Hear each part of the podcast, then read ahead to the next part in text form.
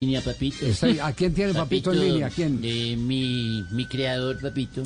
¿Tu Ah, creador? Mi- sí, sí. ¿Sí? Todo lo que yo soy se lo debo a él, papito, ¿Verdad? prácticamente. Él lo sabe, papito, muy Sí. de profundo, porque yo se lo digo de corazón. De corazón, sí. De corazón, papito, esta sangre que, que corre por, por las venas. Ajá.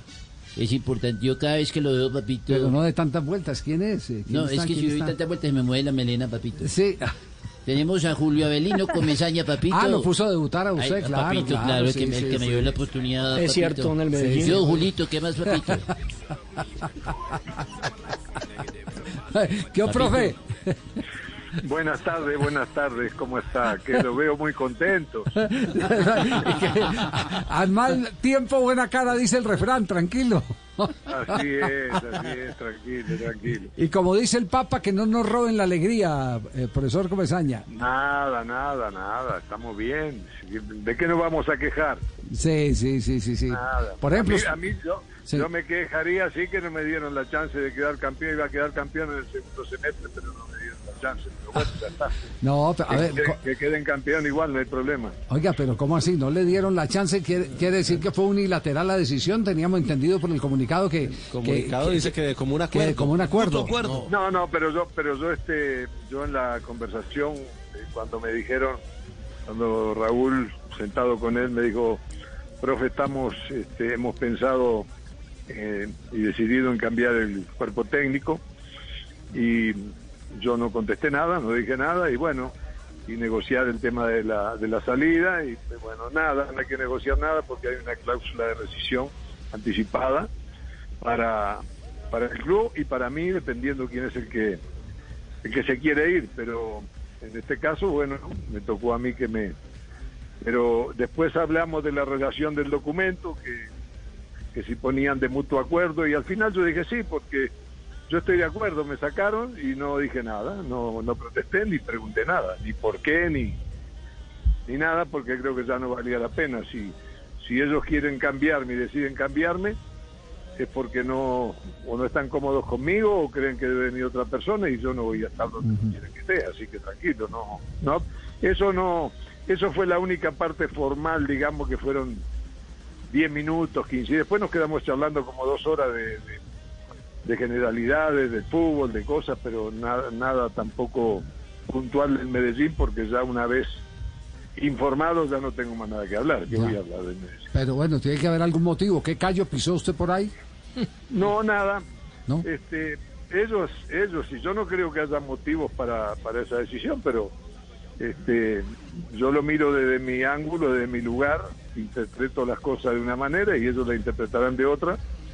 Nunca, nada me dio a pensar a mí que estuvieran eh, pensando ellos esa decisión, porque nunca me lo habían manifestado, ni siquiera habíamos tenido ninguna ningún disgusto, ninguna cosa fea, nada, nada, nada. Simplemente que, que de pronto yo en mis experiencias, en tantos años en el fútbol, en las canchas, en los equipos, a veces uno cree que las demás personas saben de que uno, de qué está hablando uno, y a veces las personas no tienen esa experiencia y no saben, y entonces les cuesta un poquito eh, soltarse a hablar con, con claridad pero ellos tomaron esa decisión y yo qué voy a hacer, yo no, No. tranquilo, no es la primera vez que Pero- me pasa, así No, no, es que, eh, Julio, es que es, es la revalidación de un famoso dicho que dice que a, a los técnicos los contratan por bueno y los echan por malo. Y yo no sé por qué le sigue gustando someterse a, a- a una dirigencia generalizada en el fútbol colombiano, con contadas excepciones que tiene como que uh, una vocación de técnico y cuando no les hacen caso los técnicos toman decisiones eh, como las de cancelar contratos. Yo lo digo como generalidad porque no sé si puntualmente ese es el tema de Independiente de Medellín, pero las experiencias de tanto tiempo hablando con tanta gente le, le indican a uno que esa ya es una constante y que no se ha podido erradicar. O dirigentes que quieren ser técnicos, Javier. Eso es todo lo que estoy diciendo. En otras palabras. Bueno, bueno, yo, yo aquí eh, debo todo lo que digo porque no, no tengo por qué decir mentiras. Nunca, Raúl, por ejemplo, este, jamás, ni siquiera me ha preguntado cómo alineaba el equipo. Nunca. Ha venido, nos ha acompañado ahí en el hotel, en, en el vestuario entrando antes, después del partido, pero jamás ni por qué ganamos ni por qué perdimos, siempre con su ilusión de, de ganar, ¿verdad? Y a veces de pronto un poquito de medidas porque, repito, no, no conocen a fondo el tema y por las razones que tiene el entrenador para hacer una u otra cosa, no intervinieron para nada, el presidente tampoco. Este, pero de pronto digo, los años de uno, las experiencias de uno de pronto hacen que las demás personas, los de menos los más jóvenes, lo miren a uno como una persona a la cual no se pueden acercar. Este, pero no es así, digo, yo sigo trabajando y sigo pensando en fútbol, insistiendo porque no me interesa el comportamiento de los demás, me, me interesa el mío y siempre estoy creyendo cuando voy a un lugar de que puedo hacer cosas importantes. Y sí me duele esto porque creo que, que habíamos dado un paso muy grande adelante este, en este torneo para hacer un segundo semestre mejor y llegar a, a posibilidades del título de otra manera. Igual estuvimos ahí pegados. Sí, hacía rato no llegaban ahí. Hacía rato. un gol nos sacó. Si lo hubiéramos hecho nosotros, estábamos en la final y como lo hizo Tolima, nos ganó y bueno, listo. Nos ganó el mejor del, del campeonato. Oye, Julio, ¿todo bien, todo bien? Todo, todo bien. Oye, mi hermano, vente para acá. Acá te espero en Barranquilla, mi hermano. Aquí hay proyecto bacano. ¿Te gustaría no trabajar conmigo en un proyectico bacano de fútbol femenino? Ah, ahí sí me interesaría tener una conversación larga. Ah, bacano. Se la tiró cambiada el pibe. La- Se la larga, una a segundo palo. Larga y tendida. Julio, ¿qué hay del futuro? ¿Qué, qué ha pensado? ¿Qué? Nada, no, no hay nada. Digo, estoy mirando a ver si, si, este, me voy de Barranquilla, digo. Porque si estoy en Barranquilla voy a mandar que, que se vayan todos y, y que y entregar el apartamento o venderlo, hacer lo que sea. Porque ahora no puedo ir a Barranquilla tampoco porque entonces dicen que le voy a hacer el cajón a Cruz Real. ¿Que será, no sé que será Julio décimo o qué? Pero no, pero no ve que yo salgo del Medellín y enseguida empezaron la noticia de que yo iba a Sí, Patuño? sí, sí. Oiga, ¿es cierto que usted fue el que recomendó a Juan Cruz Real? Sí. Bueno, yo no, no es que lo recomendé, pero a mí me, me hicieron una persona de confianza, me, me preguntaron y a mí me, me parece, yo no tenía ninguna razón para dar una opinión diferente, me parece un hombre joven que estaba incursionando en el fútbol nuestro, que, que había hecho algunas cosas importantes, que se veía este, en su equipo cuando estaba con Jaguares, un par de veces vinieron a enfrentarnos, yo lo vi como un equipo agresivo, audaz, pero bueno, el fútbol, este, yo no tenía razones, digo, ni lo conocía a fondo ni nada, y, lo que yo veía de sus equipos, me parece que había posibilidades de que de que haga algo importante con el sueño. Bueno, eso, ahí está en esa lucha, ¿no? Javier, Yo, yo, profesor Juan José, uy. hombre, quiero saludar a, a Julito. Julito, ¿cómo te va, hombre? ¿Dónde estás a esta hora, Julio? Te quiero mucho. Juancito, Juancito, vamos para la finca.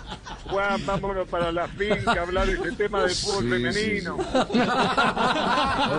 No, no, hombre, hombre yo, yo, tenía, yo tenía una pregunta pa- pa- Sí. para, para el profesor. Con lo, que le, con lo que le gustan las uvas al zorro, Juan. Hombre, hombre, hombre, profesor Julio, Julio, usted sabe que, que yo lo quiero. ¿Vos te imaginas, Julio, nosotros montando una mansión Playboy en Medellín juntos? Madre mía, madre mía. Bolet- boletería agotada todo. Se agota el producido. Hombre, se agota el producido, y sobre todo los periodistas, ¿cierto? Sí, pero después no quieren pagar con publicidad, ¿no? Hombre, yo, yo tengo una pregunta para Julio, hombre. A ver, hágale, ¿cuál es? Hombre, ¿qué me aconsejas vos, Julio? ¿Debo mejorar algo en, en televisión, en radio? ¿Qué me aconsejas vos, profe? No te muevas ni un centímetro para nada a ninguna parte ni cambies nada porque vos sos como el pibe Valderrama. Sos un tipo auténtico. Entonces vos tenés que seguir igual. Pero no lo dejan hablar. Te- No, no te pongas igual que todos porque entonces ya sos como todos. ¿eh? Vos sos un tipo auténtico. uno te escucha y entonces uno este, pasa bueno y además es agradable. Este, y yo que te conozco bien sé que sos así. Y está muy bien. Claro, y que me dejen hablar, ¿cierto? Sí, sí, sí. Sí, y fundamentalmente que te paguen, ¿no? Bueno, la última pregunta se la hago yo, Javier. Ah, pregunta Julio a Julio. ¿Cómo está, Julio? Un abrazo para ti, hermano. Bien, na- nadie más que vos sabés cómo puedo estar. Así es, es como si estuviéramos hablando frente a un espejo. Hay dos preguntas que te quiero hacer, una la hice la vez pasada, porque yo me la hago todos los días, no sé si tú te la hagas todavía. Eh, Julio, por la mañana yo me hago las preguntas. ¿eh? Una que, que hice la semana pasada, ¿por qué cuando uno va a sacar 20 mil pesos de un cajero, el cajero suena como si costara un millón? Ay, ay, ay. Yo no sé, no, Una no, yo no sé. Una más No sé. fácil, una más fácil. Entonces esta, A ver, ¿por qué los paquetes de pancito para, para perro vienen de a seis y el paquete de salchicha viene con cinco? Es que dep- no sé, será que depende del perro. que-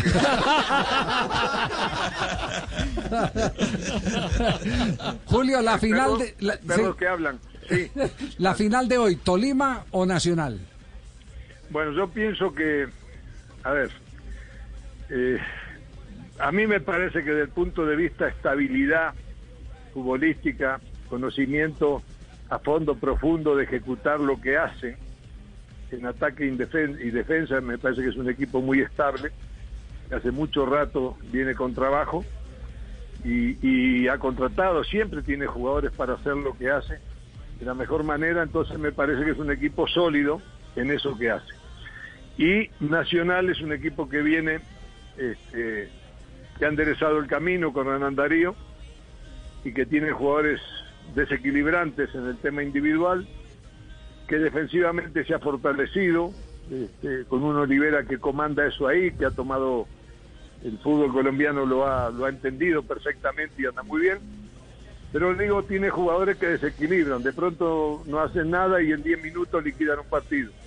Así que yo creo que hay un, equipo sólido, que es Tolima, y un equipo que se ha estabilizado, se está estabilizando lo que quiere Darío, que puede ganarlo porque también se juntan esos jugadores que tienen un par de jugadas y pueden liquidar a cualquiera. Así que yo creo que va a ser este digno de verlo y quiero recordarle a los que les gusta siempre ganar y que las cosas están bien solamente cuando se gana, que después de este partido hay otro y que después de ese otro partido uno va a ganar y 19 habremos perdido, Sí. incluido el que llega a la final.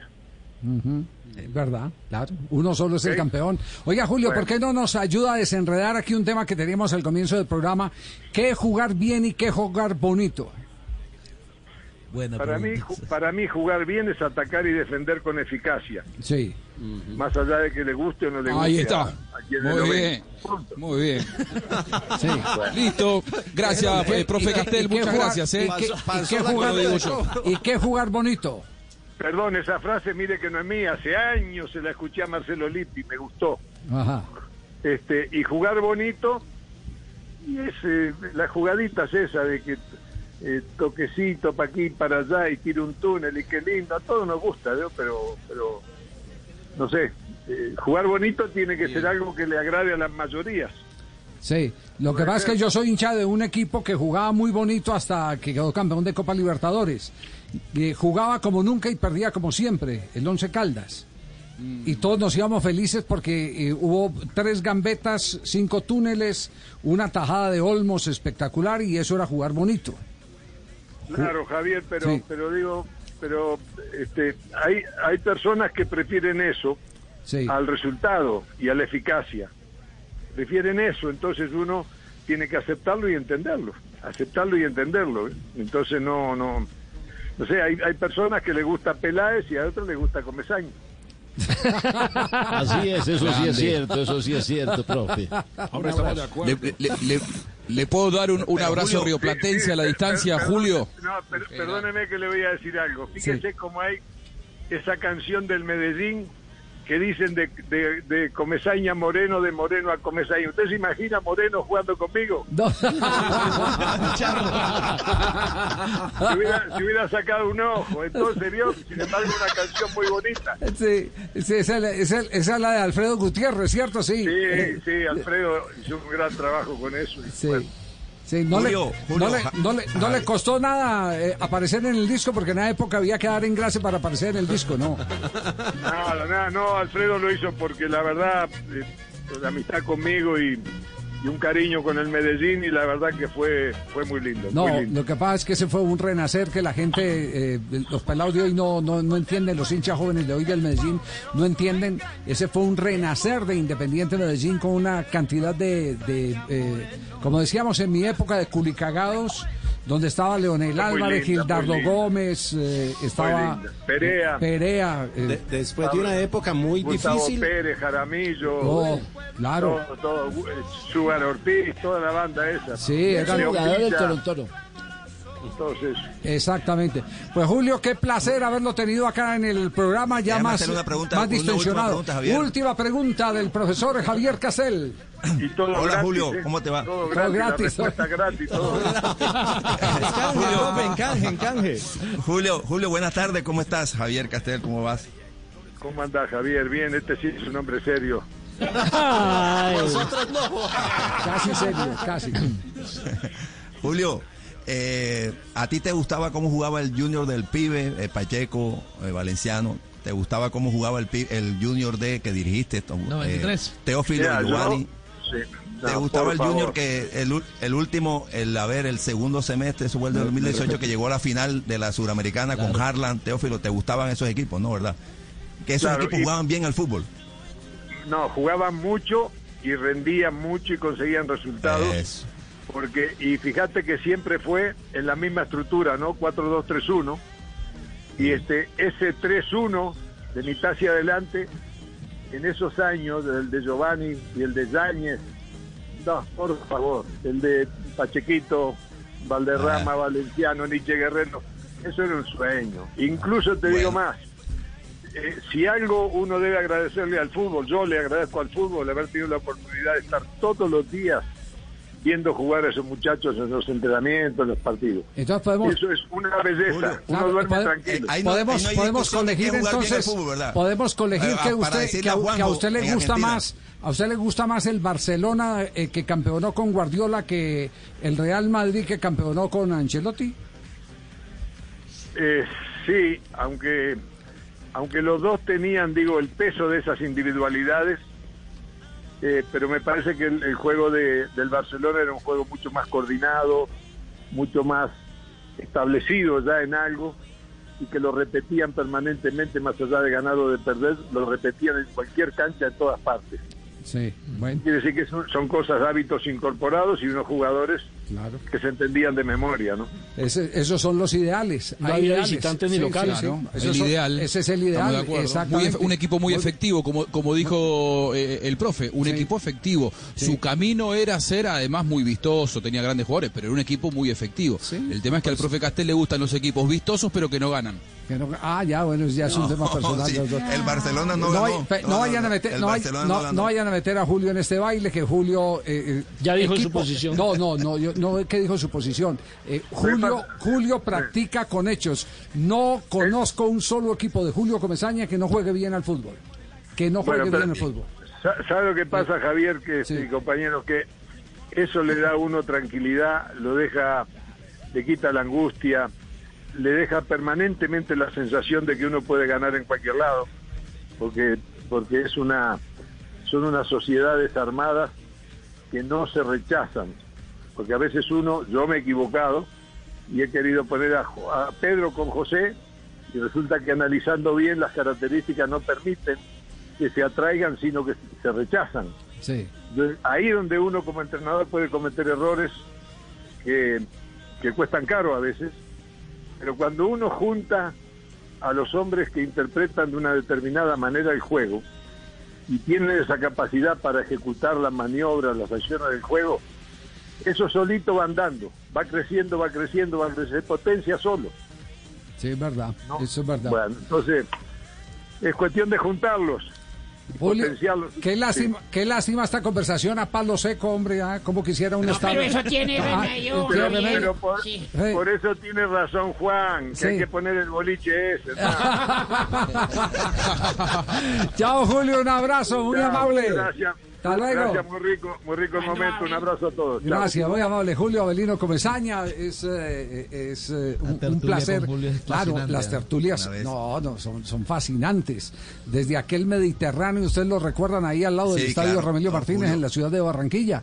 Que se sentaba uno ahí, con- llegaba con- Comesaña, el hermano de Comesaña, el papá de Comesaña, Juan Gozaín, el recordado Carlos Lajut,